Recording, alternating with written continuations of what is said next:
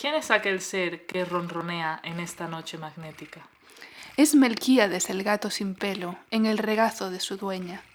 ¿Quién es esa mujer de misteriosa presencia que se mece bajo la luna en su mecedora vieja? Se trata sin duda alguna de la inconfundible Petra, que medita sus ideas en la noche que comienza. ¿De dónde proviene ese olor a luciérnagas ahumadas, acetona, carbonilla y agua de borrajas? Del inusual laboratorio de la ya citada ilustre señora.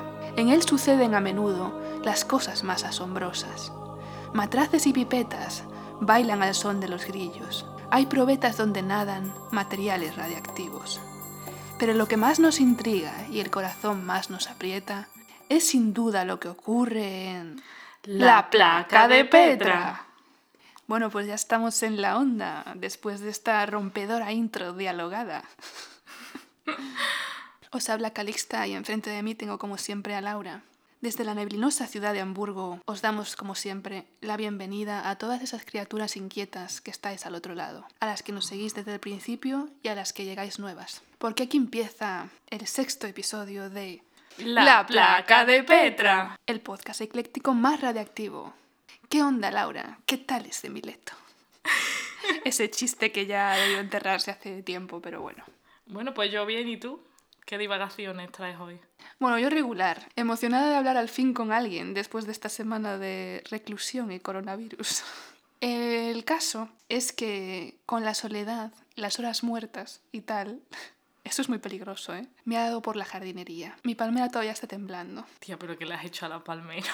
¿Qué le ha pasado si no tiene hojas ya? Bueno, es que como ya sabes, la jardinería no es precisamente mi fuerte. Mi intención era buena, pero los resultados no tanto. Se me fue un poco de las manos la cosa. Es que mi palmera, como ya mencionamos en el pasado episodio, es mi mejor confidente y compañera de cuarto. Bueno, en realidad no es una palmera, así siendo estrictos, es una drácena. En latín, Dracaena marginata o Dracaena marginata.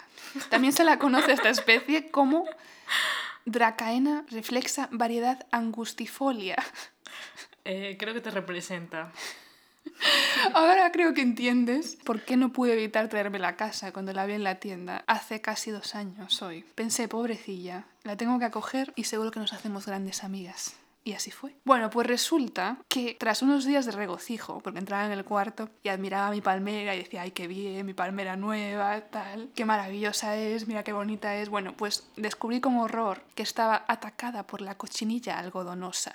¿Qué Chan, chan, chan. Sí, al parecer es una plaga frecuente, esa y la araña roja parece que todavía no ha atacado, gracias a Dios. Pero bueno, la cochinilla algodonosa estaba completamente infestada y claro, una amiga me dijo, a ver, no puede ser que te vendan una planta que está enferma, o sea, porque la planta mm, a lo mejor tenía dos semanas y ya estaba, bueno, llena de mm, pequeños bichitos y...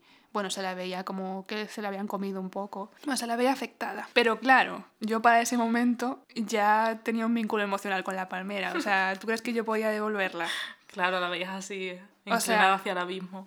Bueno, entonces todavía no. Todavía no estaba inclinada, pero yo ya me había encariñado. No, es que de hecho cuando llegó tenía las hojas para arriba, luego eso fue decayendo. Ahora sí que está angustifolia de verdad. Em, pero bueno, el caso es que yo ya me había encariñado y se me encogía el corazón solo pensar con devolverla. Entonces, em, bueno, por no alargar mucho esta historia, más de lo necesario, digamos que después de una intensa y angustiosa lucha conseguí curar a la planta. Que de hecho son dos. O sea, esta historia empieza bien. Primero no es una palmera, segundo no es una, son dos. O sea, ninguna información estaba bien. Ah, Bueno, son dos. O sea, si te fijas, hay como una muy alta, Ujú. bueno, más alta, como de un metro y algo, y la otra más pequeñita, como de medio metro a lo mejor, ¿no? bueno, ahora que la pelaste un poco menos, a lo mejor. Ya, ha perdido altura.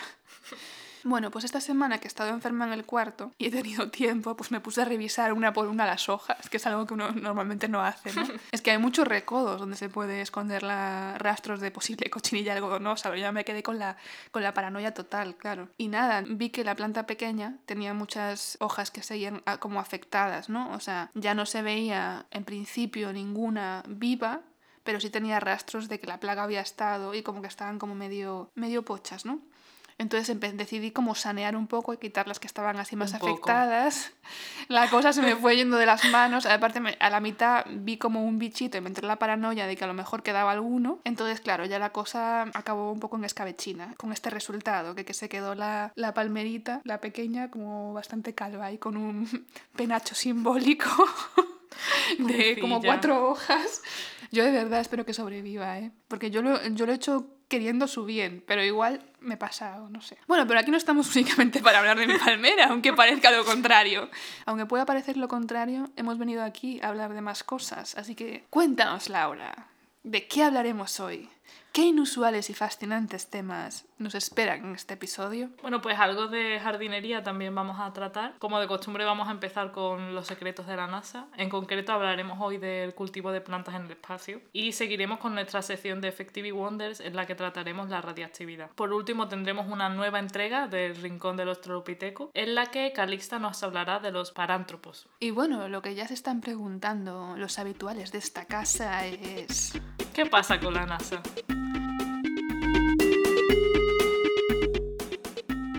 Bueno, antes de desentrañar este misterio de la NASA, del cultivo de plantas en el espacio, quería dar una pequeña actualización de la misión Artemis 1, que se ha completado con éxito el día 11 de diciembre.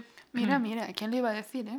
Pues sí, después de tanto posponer la misión, como nuestros oyentes ya saben, la misión Artemis 1 tenía como objetivo probar la tecnología de la nave Orión en un viaje de ida y vuelta a la Luna, y la nave amerizó en el Pacífico con éxito y será utilizada en la misión Artemis 2, que llevará de nuevo el ser humano a la Luna. Espera, espera, ¿qué, qué palabra has utilizado?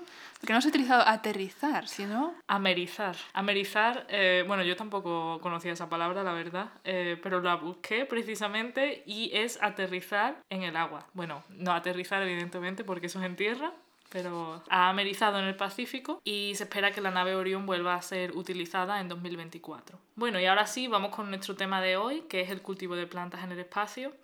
Y es que aunque hoy en día existen suplementos vitamínicos, estos no son suficientes para reemplazar por completo los nutrientes que nos aportan la fruta y la verdura. Y es esta la principal razón por la que en los viajes prolongados pueden surgir, surgir problemas de salud en los astronautas. En la web de la NASA lo comparan con las enfermedades relacionadas con deficiencias vitamínicas que se daban antes en los marineros, sobre todo, como por ejemplo el escorbuto, ¿no? Así que, bueno, una de las áreas de investigación de la NASA es el cultivo de plantas en el espacio. Y en la misma Estación Espacial Internacional tienen un jardincito que se llama Veggie, Ah, sí, donde tienen espacio para seis plantas. seis plantas. Seis plantitas. Ahí esperando. Está ya la ensalada, ¿no? Aún le queda. Hay que esperar a que la planta de tomate Sí, bueno, tomates todavía no, pero, ese tomate. No. pero a lo mejor pronto. ¿Se sabe qué plantas tienen? Sí, bueno, luego tienen otra cámara un poco más grande y más controlada que se llama Advanced eh, Plant Habitats y creo que cultivan plantas como la lechuga, no sé, creo que distintos tipos de lechuga, colchina, pero también tuvieron un vídeo que se hizo, se hizo viral porque cultivaron flores, entonces salía como alguien enseñando ahí las flores en la nave, bueno. Flores, pero flores comestibles, por lo menos. Eh, no, no creo. bueno, otro de... haciendo cocina. Otro de los objetivos, otro de los objetivos de la misión es porque, bueno, psicológicamente las plantas te ayudan mucho y entiendo que si vas a estar en un viaje muy prolongado... Que me lo eh, digan a mí si ayudan las plantas sí, psicológicamente. Sí, palmeras todavía creo que no plantaron, pero quién sabe. Bueno, yo solo puedo recomendar. Sí, bueno, la primera pregunta que ellos se hacen es, en gravedad cero, ¿cómo sabe la planta hacia dónde tiene que crecer? Es una pregunta que te hago a la vez. Que cómo sabe la planta dónde- hacia dónde tiene que crecer. Claro, si estás en gravedad cero, Pero sigue habiendo luz, ¿no? Que viene de Es- alguna parte, ¿no? exactamente, Hacia sí. la luz. tienen unos LED colocados allí que entonces indican a la planta eh, hacia dónde tienen que, que crecer. Porque las plantas, bueno, aparte de guiarse por la gravedad, también se guían por la luz del sol, a excepción de, de tu palmera que se inclina al abismo. No, a ver, tengo que decir que en realidad creo que la planta se fue inclinando y en algún momento la debí girar, porque no puede ser que una planta crezca hacia, el lado contrario a la ventana. O sea, eso tiene que ser... Bueno, esa es la explicación no, menos interesante que pensar que la planta... Bueno, a ver si ahora se compensa y se vuelve a inclinar al otro lado. Ya, no lo sé, bueno. En fin, perdón por el inciso. Bueno, eso, por, eh, por ahora han cultivado solamente como estas plantas que son, entre comillas, como sencillas, ¿no? Y lo que querían ver también es que no se detectaran microorganismos extraños y que se pudieran comer. De hecho, los astronautas ya han probado algunas de estas plantas y ahora eso, ahora quieren conseguir cultivar otras plantas un poco menos sosas, diría yo, como el tomate o el pimiento. Porque, por lo que estoy viendo, la ensalada de lechuga sola o le pones col, china. Hombre, Bueno. la Estación Espacial Internacional ellos reciben sus paquetes con comida de forma regular, pero claro, si estás en una misión que te va lejos, pues no puede. Entonces la única opción que tienen básicamente es tomar estos suplementos vitamínicos. Bueno, y además pues se quiere estudiar si los nutrientes que aportan estas plantas se absorben mejor o peor o cómo afectan ciertos tipos de modificación genética en el crecimiento y en el producto final. Y bueno, además del cultivo de plantas en gravedad cero, mm, me gustaría mencionar otro trabajo como el que, que se publicó este año, en el que científicos del Departamento de Ciencias Hortícolas De la Universidad de Florida consiguieron cultivar plantas en regolito lunar, o sea, tierra de la luna. Tenían algunas muestras de, de las misiones Apolo que se conservaban y la, usaron tres de ellas para cultivar una pariente lejana de la mostaza de la familia de las coles. Y creció en ese regolito. Eh, sí, fue- no muy feliz parece, pero creció algo. Pobrecilla. Porque que tiene como menos nutrientes, ¿no? El regolito. Eh, claro, claro, es mucho menos rico en nutrientes que, que nuestro suelo, digamos. Una planta no podría crecer en la luna, ¿no? A ver, no soy bióloga ni jardinera. no lo sé, eso es lo que están intentando ver. Imagino que... Claro, porque por mucho que sea regolito donde lo plantan, sigue estando la planta en la tierra. Entonces, claro, pues sigue Eh. estando en la atmósfera, con el sol, Claro, de la misma manera. claro, el sol me imagino que desde la luna no es un problema, pero me imagino que el aire sí. que Claro. de- Y la temperatura, a lo mejor, ¿no? Porque Sí, entiendo que, entiendo que sí, que bueno, hoy en día se pueden modificar genéticamente, el- entonces puede ser que, que se puedan modificar de esa manera para que sean resistentes al frío, como ya se hace con, con muchas hortalizas. Pero entiendo que, que, claro, las plantas para hacer la fotosíntesis necesitan dióxido de carbono. Habría que crear algún tipo de atmósfera artificial. Bueno, y hasta aquí, ¿qué pasa con la NASA? Espera, espera, que no te lo vas a creer, ¿eh? Pero he encontrado la manera de colarme en tu sección y seguir hablando de mi palmera. ¿Más? Bueno, pero va a ser interesante. ¿eh? Esto no va a ser aquí devaneos personales. Y es que la Dracaena marginata protagonizó, junto a otras 11 plantas de interior, uno de los estudios de la NASA en 1989. El estudio titulado A Study of Interior Landscape Plants for Indoor... Ah, socorro. Bueno, un estudio de... Un estudio de las plantas de interior y la contaminación del aire. Tenía como objetivo medir la habilidad de estas plantas para eliminar químicos orgánicos del aire en interiores. Entre las elegidas estaban, además, otras plantas célebres como el ficus, Ficus benjamina. Se llama así la especie, esto no es una licencia poética mía ni nada, se llama así, Ficus benjamina. La palmera de salón, Chamaedorea sei fritzi, el crisantemo de la China, Chrysanthemum morifolium, etc., entre otros.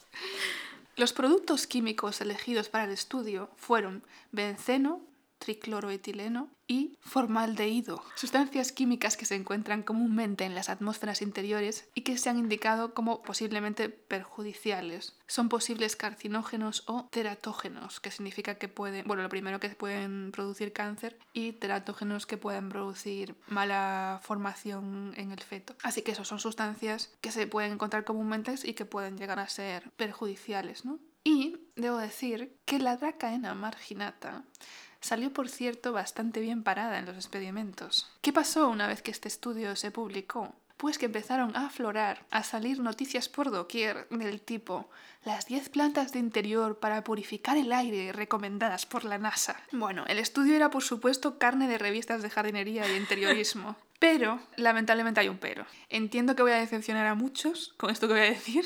A muchos que como yo se estaban sintiendo súper guays por tener una planta purificadora recomendada por la NASA. O a quienes ya estaban saliendo por la puerta y yendo a la tienda de plantas más cercana a adquirir un Ficus benjamina o una Dracaena marginata. Y es que estas noticias fueron alimentando una creencia que es a fin de cuentas un mito.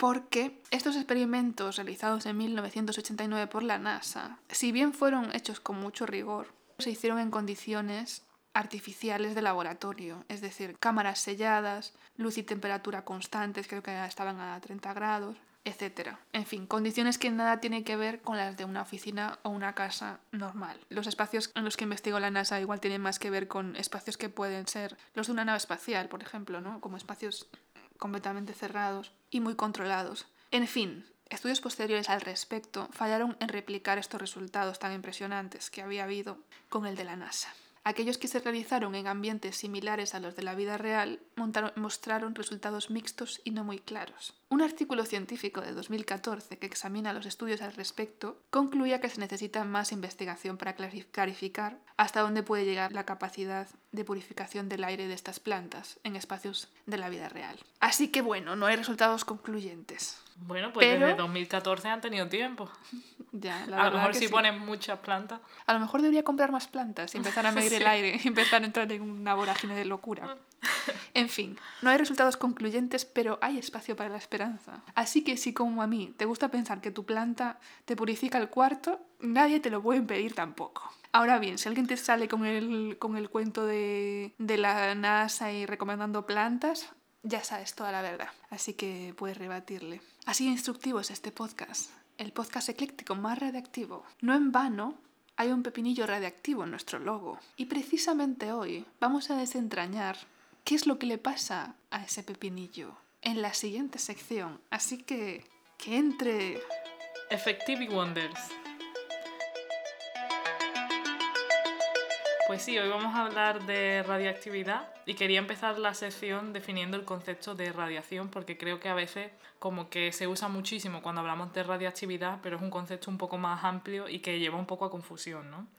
Entonces, la radiación en general es la emisión, propagación y transferencia de energía en cualquier medio en forma de ondas electromagnéticas. Esto, como ves, es una definición bastante amplia porque ondas electromagnéticas es infrarrojo, luz visible y también, por ejemplo, la radiación gamma que se puede producir eh, a causa de la radiactividad. Simplemente para aclarar que la radiación puede tener otros orígenes y que no tiene por qué ser mala, que nosotros mismos somos fuente de radiación infrarroja, que es calor y yo sin saberlo. Mal y pronto. Aquí emitiendo radiación infrarroja. y bueno, sí es cierto que los procesos radiactivos vienen acompañados de cierto tipo de radiación de la que vamos a hablar en esta sección, pero que hay radiación que no es peligrosa, entonces que no nos asuste la palabra radiación, que, que no pasa nada con el wifi, ¿vale? Simplemente. Y bueno, la primera persona en observar indicios de radiactividad fue Henry Becquerel. Y Becquerel tiene como unas sales de uranio en su laboratorio y se da cuenta de que estas sales producen una radiación que es parecida a los rayos X que se habían descubierto hacía poquito. Pero él no sabía explicar cómo se producía. Y entonces es Marie Curie la primera que se interesa por, por estas sales eh, e intenta explicar cómo se produce esta radiación. Ella es la primera en proponer que la radiactividad no se produce a nivel molecular, sino que se produce a causa de procesos en el núcleo del átomo. Esto por entonces pues era una idea muy nueva porque los átomos se consideraban súper indivisibles. Y bueno, antes de seguir explicando cómo se produce la radiactividad, quería hablar un poquito de, de, Marie Curie en un paréntesis. Bueno, decidimos no meterla en la sección de ciencia eclipsada porque evidentemente Marie Curie es probablemente como la mujer científica más conocida del mundo. Pero bueno, esto no quiere decir que como mujer en la ciencia no sufriera en su día discriminación. Ella ha sido una inspiración para muchas mujeres que han venido después pero también se ha intentado usar muchas veces como justificación de que es posible para las mujeres hacer ciencia sin ningún tipo de obstáculo. Y esto no es verdad, ¿no? Es negar la existencia de, de los techos de cristal. Y bueno, ella lo consiguió porque era una persona brillante, también literalmente. Y quizá, bueno, por su tipo de personalidad logró superar estas barreras de principio del siglo XX pero bueno, solo hay que mirar a la proporción de hombres y mujeres en ciencia de, de entonces para ver que, que era una excepción, ¿no? Ella fue la primera persona del mundo en ganar dos premios Nobel, pero aún así el segundo, que ella ganó en solitario, ella causó bastante polémica porque por entonces su marido Pierre había muerto y ella estaba en una relación amorosa con otro científico. Y bueno, algunos consideran que aun siendo viuda no era, no era correcto que se relacionara de esta manera con, con, otro hombre y que aceptara el premio Nobel, que ya ves tú que es que ni siquiera tiene nada que ver el premio con lo que ella hiciera en su vida privada, pero bueno. Ya, es que no sé, estamos, estamos tan distanciados creo que de esa época que ni siquiera llego a entender muy bien claro, qué tiene que ver una cosa con la otra. Claro, de hecho algunos compañeros incluso se lo recomiendan que no acepte el premio, pero bueno, ella lo acepta. Y bueno, eh, aunque nadie niega las aportaciones de su marido, de Pierre Curie, que también era brillante como ella y que tuvo muchas aportaciones en, en el mundo de la ciencia, ella era una investigadora principal y ella es, de hecho, como hemos dicho, la que empieza a interesarse por la radiactividad y en algún momento arrastra a su marido, a Pierre, que él estaba, vamos, eh, hasta el punto de que él estaba eh, trabajando en su tesis en otro tema y decide abandonar su tesis para eh, seguir a su mujer porque le interesa muchísimo el trabajo que ella, que ella había empezado. Pero bueno, aún así, algunos periódicos de la época hablan de ella como la compañera de la obra de Pierre o Pierre ha sido siempre secundado por su mujer, este tipo de cosas, ¿no? Así que bueno, por favor, que no le quitemos importancia a los obstáculos que ella tuvo que superar y que tengamos en mente que ella sí que lo consiguió, pero que hubo otras muchas que se quedaron, se quedaron por el camino. En fin, tras esta pausa, llega la parte en la que intento explicar en qué consiste la radiactividad. Sí, eso creo que nos interesa. Yo no puedo evitar pensar en, en Los Simpson con radioactividad, me imagino al. Sí, algo de, los Simpsons, algo de los Simpsons mencionaré, de hecho. Ah, vale. Estoy adelantando cosas que no toca. No pasa. estoy pensando en el pez de tres ojos. No pasa nada, un poco del lago de Springfield. Ya, sí, exactamente. Un poquito de cliffhanger aquí. Bueno, lo primero es tener en cuenta o tener en mente la estructura del átomo. Hay varios modelos del átomo. Yo sé que el favorito de Calixta es el modelo del pan de pasa de Thomson. Sí, sí. es mi favorito.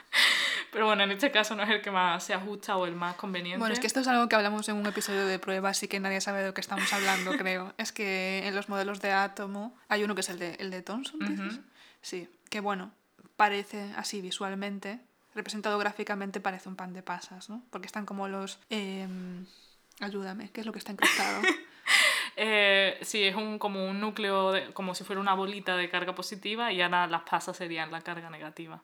Sí, eso. Sí, bueno, pues nosotros no vamos a usar ese modelo, vamos a usar el de, el de Rutherford, creo que es el más bueno, el que se ajusta más ahora mismo para explicar eh, cómo funciona todo. Y bueno, este modelo creo es el que, que, es el que le suena a todo el mundo porque es el que se usa para ilustrar al átomo, básicamente. O sea, el que sigue, el que sigue vigente actualmente. Bueno, no exactamente. Vale. Pero, pero es un modelo clásico, así que nos vamos a quedar aquí porque por ahora es suficiente. Y básicamente vamos a tener un núcleo con carga positiva compuesto por protones y neutrones. Y luego los electrones están orbitando alrededor del núcleo.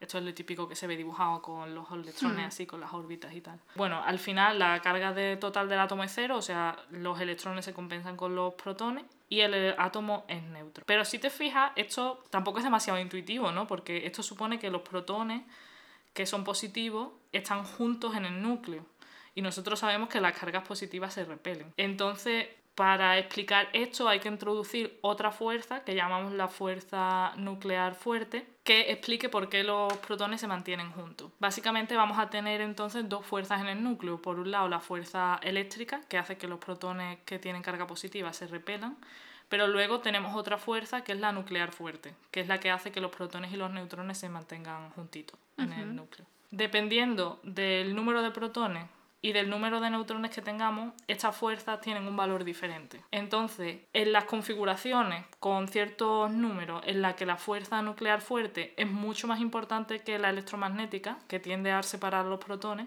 tenemos un núcleo que va a ser muy estable, porque lo que tenemos es que es como muy... Porque eso no le separa a nadie. Exactamente, sí. Sin embargo, existen elementos en los que la fuerza electromagnética empieza a ser comparable a la fuerza nuclear fuerte, cuando empezamos a tener como muchas partículas. Esto significa que ya el núcleo no es tan estable, porque ya hay una probabilidad de que el núcleo evolucione mediante algún mecanismo a otro núcleo diferente. Este mecanismo es la radiactividad. Cuando esto pasa, el núcleo lo que hace es cambiar a una configuración más estable y hay una emisión de energía o de radiación. Esto es porque las configuraciones de energía son más estables. Entonces es como tienes, una, tienes un núcleo con energía alta y vas a pasar a otro con energía más baja. Y la energía, la diferencia, se desprende. Pero los que se, los que se van ¿Son los, ¿Son los neutrones o los protones? Pues, ¿O de ambas? Pues a eso vamos ahora. Hay tres tipos de procesos que se pueden dar. Una, la primera posibilidad, que es la radiación alfa, es simplemente emitir un núcleo de helio Y ahí vamos a tener que dos protones y dos neutrones juntos van a salir del átomo. Bueno, esto evidentemente es muy, muy simplificado todo, ¿no? Pero luego también tenemos otras posibilidades. Otra posibilidad sería que uno de los protones o uno de los neutrones simplemente cambie a- de protón a neutrón o de neutrón a protón. Ah, se transforma. Se transforma. Pero bueno, la carga se tiene que conservar, así que en este proceso va a haber electrones involucrados y bueno, otras cosas donde no me voy a meter. Y bueno, la radioactividad peligrosa, la que le suena a todo el mundo, es la que es la de tipo gamma, en la cual un átomo o el núcleo de un átomo básicamente se va a dividir en dos. O sea, va a ser tan inestable que este átomo se va a dividir en dos y vamos a tener ahora dos núcleos, dos elementos diferentes.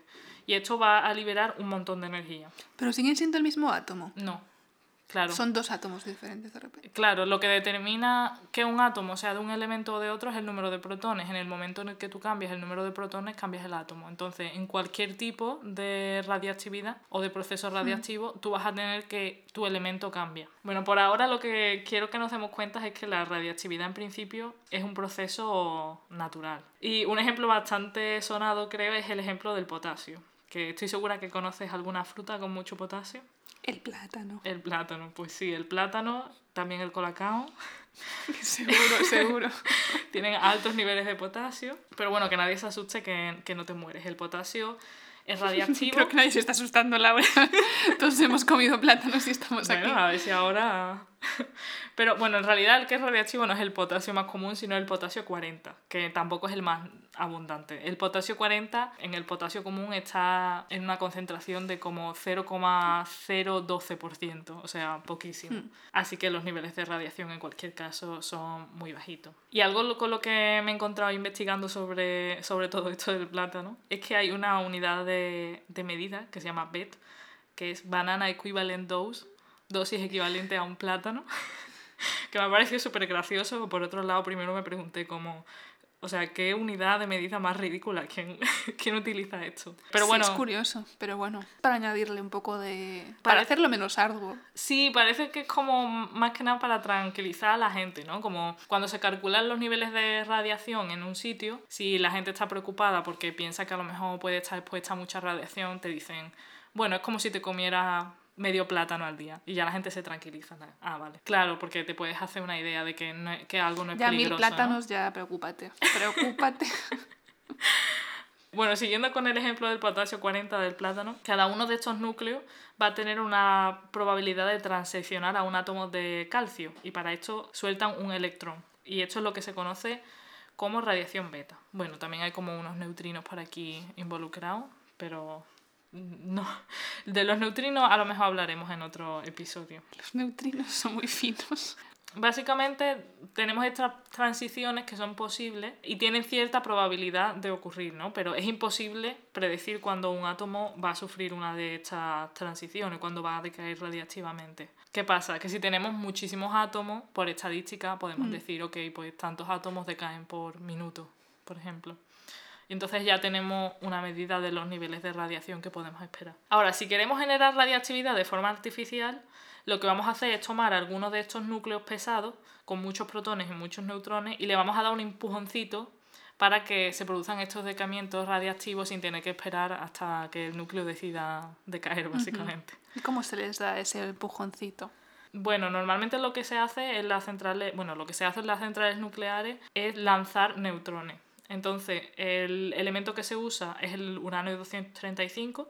235 es el número de partículas en el núcleo, es decir, protones y neutrones. Tengamos en mente también que este isótopo del uranio no es el más abundante. El uranio natural es uranio 238, pero como en el caso del potasio que ya hemos mencionado, hay una parte de la muestra que contiene eh, este, este isótopo, este átomo de uranio 235 que tiene un, un núcleo ligeramente diferente. ¿no? Y este es el que nos interesa para obtener energía. En el caso de la central Un nuclear, momento, eh, ¿qué es un isótopo? un isótopo es simplemente eso, que tiene diferente, diferente número de partículas en el núcleo. Tiene, mm, tienes diferente número de neutrones. En el caso, ¿Pero es un adjetivo?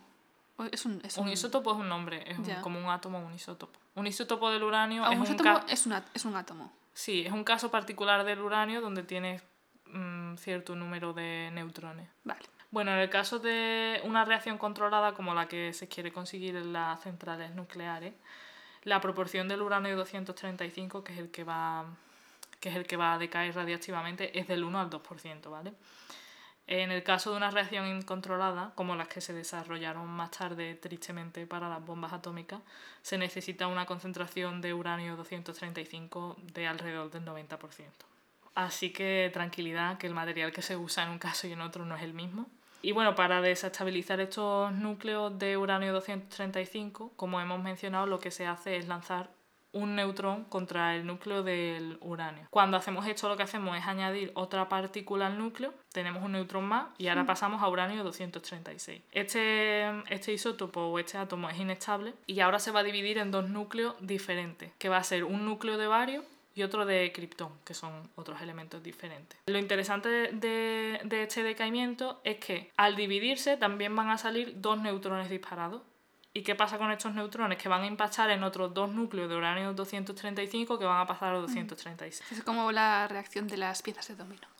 sí, es una reacción en cadena.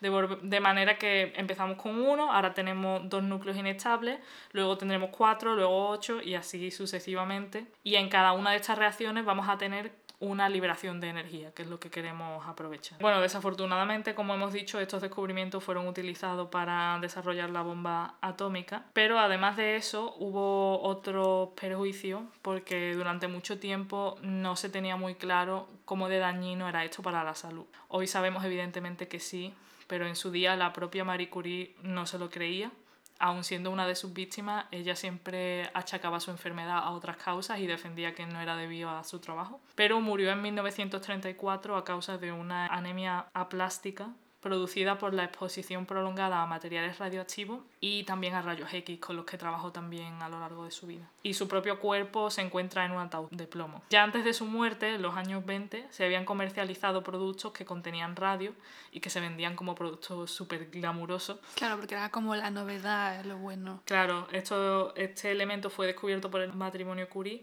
y era un elemento radiactivo. Y bueno, tampoco he encontrado eh, información precisa sobre la cantidad de radio que contenían los diferentes productos, pero tampoco se cree que fuera muy alta por, porque bueno, porque era caro, ¿no? Pero bueno, estos productos son de todo tipo, hay pastas de dientes, camisetas, relojes, lociones para la calvicie, es que claro, o sea, no se tenía ni idea y esto de verdad se vendía como una cosa súper glamurosa y cuanto más concentración de radio tuviera algo, mejor. Y aparte como que brillaba, ¿no? O sea, bueno, muchos de los productos se vendían como que brillaban y en realidad no se cree que brillaran, aunque no se tienen eh, evidencias como por ejemplo las lociones y esto, pero había otros que sí. Entre ellos están los relojes estos que hemos mencionado, que tenían las esferas pintadas con una pintura radiactiva y, bueno, esto desencadenó también en una tragedia porque con, como consecuencia del trabajo continuado con esta sustancia, muchas mujeres que trabajaban en esta fábrica murieron a causa de cánceres o problemas renales. Por entonces, claro, no solamente se creía que el material era inocuo, sino que se anunciaba como algo glamuroso y estas mujeres que trabajaban directamente en contacto con esta pintura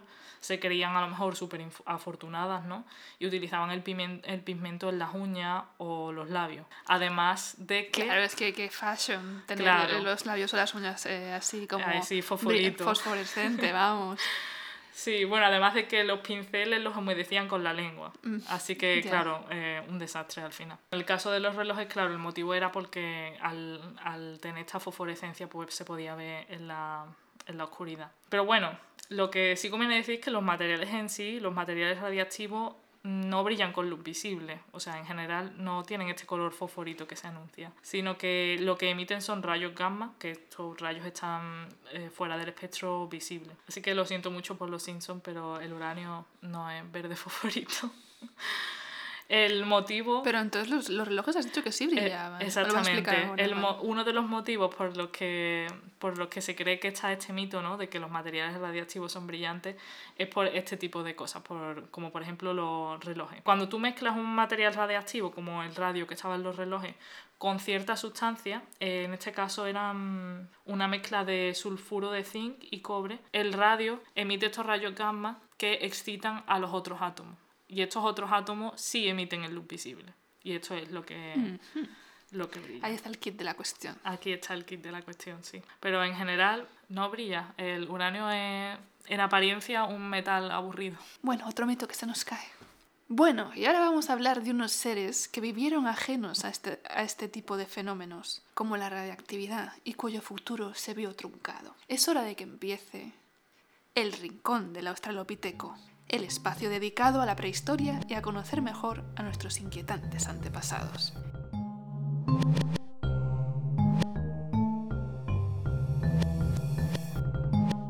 Y en esta ocasión le toca el turno a los parántropos. En anteriores episodios de esta sección descubrimos a los ardipithecus ramidus con Ardi, a los australopithecus con Lucy, y hoy vamos a continuar con este paseo lleno de interrogantes y de descubrimientos, de enigmas y de huesecillos, por el camino intrincado de nuestro linaje, que va desde el horror intugerensis, que lo tengo que mencionar siempre, el antiguo, bueno, es el más antiguo, por si alguien se está preguntando, quién es horrorin a estas alturas. Es que no he escuchado los episodios anteriores, ¿eh? pero bueno, vivió hace 7 millones de años y se supone que fue el primero que se separó del linaje de otras especies como el chimpancé. Bueno, del horror intugenensis al Homo sapiens que somos hoy en día. En realidad, en esta ocasión, más que seguir el camino de nuestro linaje, vamos a descarrilar por veredas que se desvían y no llevan a ninguna parte.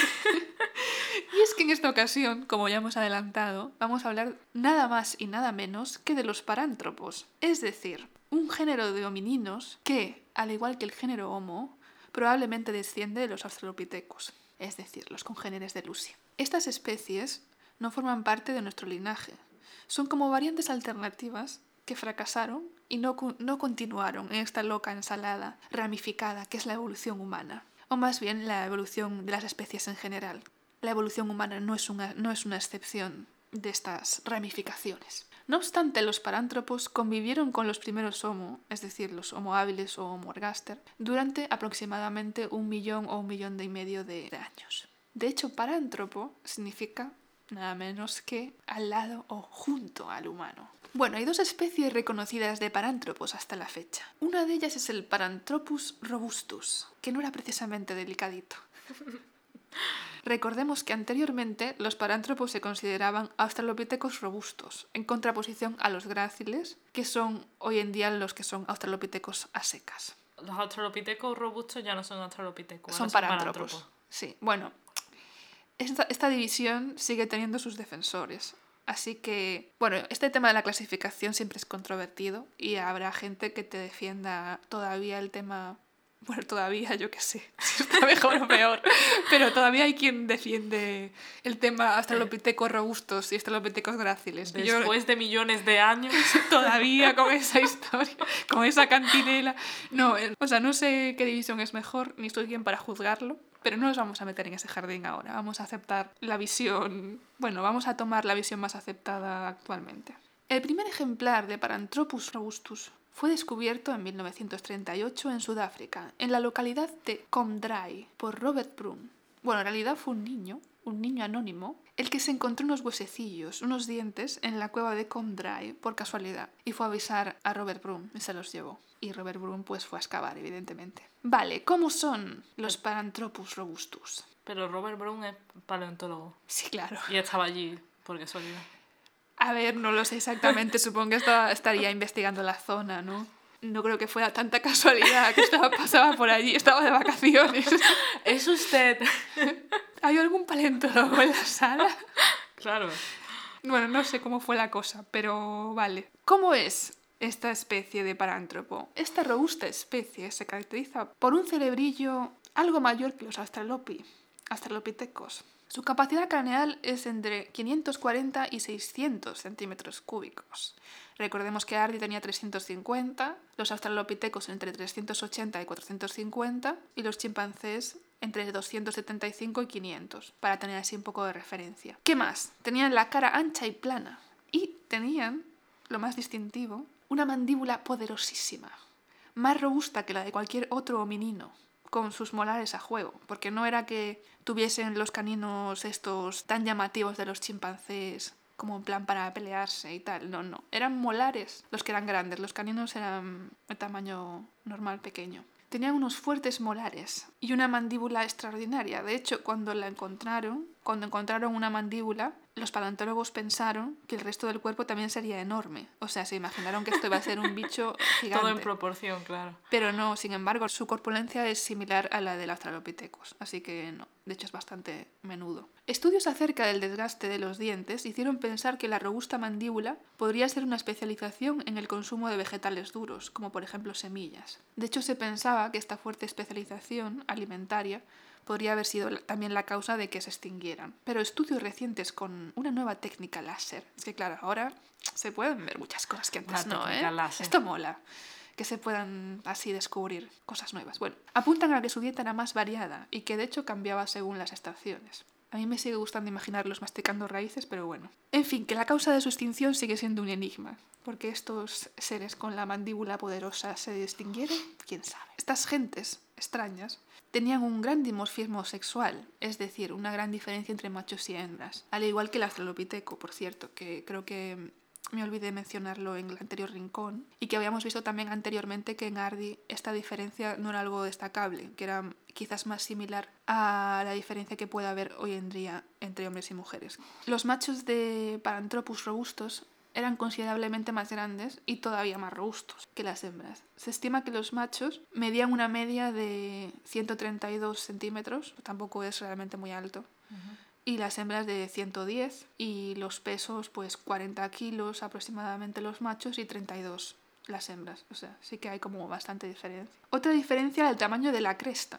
Estáis pensando, ¿qué cresta? cresta? ¿Qué cresta? ¿De qué hablamos? Bueno, pues tenían una cresta en el cráneo, conocida como cresta sagital, que indica una excepcional fuerza de los músculos de la mandíbula. Los primeros punky. Ya. Es que los músculos más heteros, que son los, que mueven la mandíbula, se insertan en el cráneo.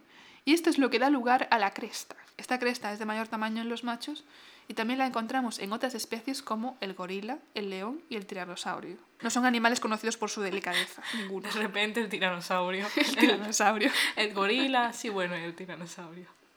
Sí, ¿no ves que tiene como una, Como una cosa en la cabeza? Pues esa es la cresta. Cresta sagital. Bueno, vamos con el siguiente. La segunda especie válida del Paranthropus conocida es Paranthropus boisei, que es paradójicamente más robusta que el robustus. Tú lo entiendes, yo no. o sea... Bueno, supongo que el robustus a lo mejor se descubrió antes. Sí, bueno, se descubrieron muy cercanamente uno del otro, ya lo podían haber acordado de otra manera. Pero claro, luego como a este, ¿cómo le ponemos? ¿Super robustus? Mega robustus. Bueno, en fin. Esta especie fue descubierta casi a la vez que robustus, pero en otro lugar diferente, en otro punto de África más alejado. Fue descubierto en la garganta de Olduvai, Tanzania. Los descubridores son el matrimonio Leakey, que llevaban excavando la zona desde 1930. Mary Leakey, bueno, María Leakey, encontró el primer cráneo de, de Paranthropus boisei parcialmente descubierto por la erosión natural. Y al día siguiente empezaron las excavaciones, lógicamente. A este ejemplar se le conoce coloquialmente como Dear Boy, querido muchacho. Dear Boy.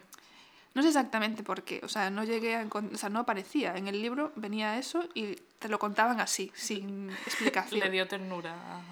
No sé, igual Luis y Mary Leakey lo veían un poco como a su hijo, fruto de su trabajo conjunto. Oh, qué bonito. Esto me lo estoy sacando de la manga, por supuesto, pero es mera especulación para hacer la historia más emocionante. Bueno, pero ¿cómo eran estos Paranthropus boisei? Que de hecho, bueno, esto es aparte, pero se le denominó de otra manera, se clasificó de otra manera la especie, etc. No voy a entrar ahí. Pero el nombre de boisei viene de la persona que les estaba financiando la investigación. ¿Qué dices? Sí. Hay que reconocer a la mano que te da de comer en los descubrimientos. Igual por eso no le quisieron poner súper robusto. Bueno, por eso y porque queda un poco ridículo. A lo mejor el boisei este era súper robusto. Todo puede ser. Bueno, ¿cómo era el Paranthropus boisei? Bueno, tenía gigantescas muelas, pómulos prominentes, cara ancha y hundida, arcos supercilares muy grandes. ¿Qué son arcos supercilares? Bueno, es la zona del hueso frontal situada por encima de las cejas. En los monos también está bastante marcado, ¿no? Ahora que lo pienso. Bueno, en los monos que me están viniendo a la mente. Mm, sí, yo creo que sí. Su bisagra de la mandíbula estaba adaptada para triturar los alimentos de lado a lado, en lugar de arriba y abajo, como en los humanos modernos. Qué manera más rara de, de masticar. Bueno, al parecer esta técnica es mejor para pro- procesar los alimentos abrasivos altos en almidón que probablemente constituían la mayor parte de su dieta. Debido al cambio climático de entonces, que, no era el que obviamente no era el de ahora, tuvieron que vivir en un medio más seco que sus ance- ancestros australopitecos. Se sabe que vi- vivieron en la sabana y es posible que esa poderosa mandíbula les diese acceso a raíces, tallos gruesos y así. Arbustos secos. Pobre gente, la verdad. Ahí mascando lo que había. Más grandes que robustus, medían aproximadamente un metro cincuenta y seis, o sea, ya vamos subiendo de estatura. También eran más pesados. Bueno, pesados digo, digo de peso, no, no he tenido el placer de conocerles personalmente y mascar raíces en la sabana con ellos. Bueno, también tenían marcado dimorfismo sexual que se manifestaba en diferencia de tamaño corporal y tamaño de la cresta. Que aún así, en general, es más grande que la de sus primos robustus. Eran más punkis. El cráneo es realmente llamativo, con esa cresta tan marcada. Es que parece que, que llevan como un casco integrado. O sea, es bastante, es bastante chulo y impresionante. Y por supuesto lo publicaremos en nuestro flamante Instagram, que si no nos seguís no sé qué estáis haciendo, la verdad. Bueno, además de estas dos especies de parántropos, robustos y boisei, hay una tercera especie en discordia, que se llama Paranthropus aetypicus, que, sorpresa, se descubrió en Etiopía. Se calcula que surgió hace 2,5 millones de años y se piensa que podría ser el ancestro de las otras dos especies de parántropos. Bueno, para situarnos, porque, bueno, no sé, a mí me, me gusta saber cuándo pasó qué cosa. Para que nos hagamos una idea, los australopitecos vivieron de- desde hace 3,9 millones de años a los 2 millones de años y el Paranthropus robustus entre los 2,4 millones de años y 1,4. Y el Homo habilis, por ejemplo, surge hace 2,3 millones de años, o sea, poco después del Paranthropus robustus. O sea que convivieron mucho tiempo. O sea, vivieron a la vez. Y bueno, hasta aquí nuestros amigos los parántropos nos sirven como recordatorio de que no siempre la evolución lleva a una especie exitosa. El linaje de los homininos es como un árbol de que van haciendo ramas de manera bastante aleatoria y descontrolada. Algunas dan lugar a nuevas ramas y continúan y otras pues ahí se acabaron. Hay caminos como el de los parántropos que van a dar a ninguna parte, dejando tras de sí solamente unos cuantos huesecillos que atestiguan que estuvieron allí, caminando junto a nosotros en este loco paseo que es la evolución humana. En la próxima entrega de El Rincón del Australopiteco empezaremos ya con los integrantes del género Homo. Anda. ¡Qué emoción! Ya estamos cada vez más cerca del Homo sapiens. Y bueno, también nos vamos acercando ya al final de este sexto episodio de La placa de Petra. Muchas gracias por la escucha y no olvidéis darle al corazoncito de iVoox o estrellitas en Spotify y compartirlo para que la placa de Petra siga creciendo cual planta carnívora trepadora. Por cierto, una pregunta tonta. Sí, para ti que nos escuchas, ¿tú te has suscrito? Porque a lo mejor te gusta este podcast y estás cometiendo el error de no suscribirte. Y esto tiene una solución muy fácil, así que ve a solucionarlo y suscríbete para enterarte de cuando sacamos un nuevo episodio y de paso darnos una loca alegría. Siempre nos llena de emoción ver que... ¿Cuándo hay nuevos suscriptores? Bueno, el siguiente episodio vendrá ya después de una pausa navideña, así que mientras tanto disfrutad de esta fiesta. Podéis aprovechar para escuchar episodios anteriores que tengáis pendientes si los tenéis. Y volvemos el 15 de enero con un nuevo y flamante episodio. Hasta entonces, cuidaos mucho y nos vemos. Chao, Adiós, chao. felices fiestas. Hasta luego, cocodrilo.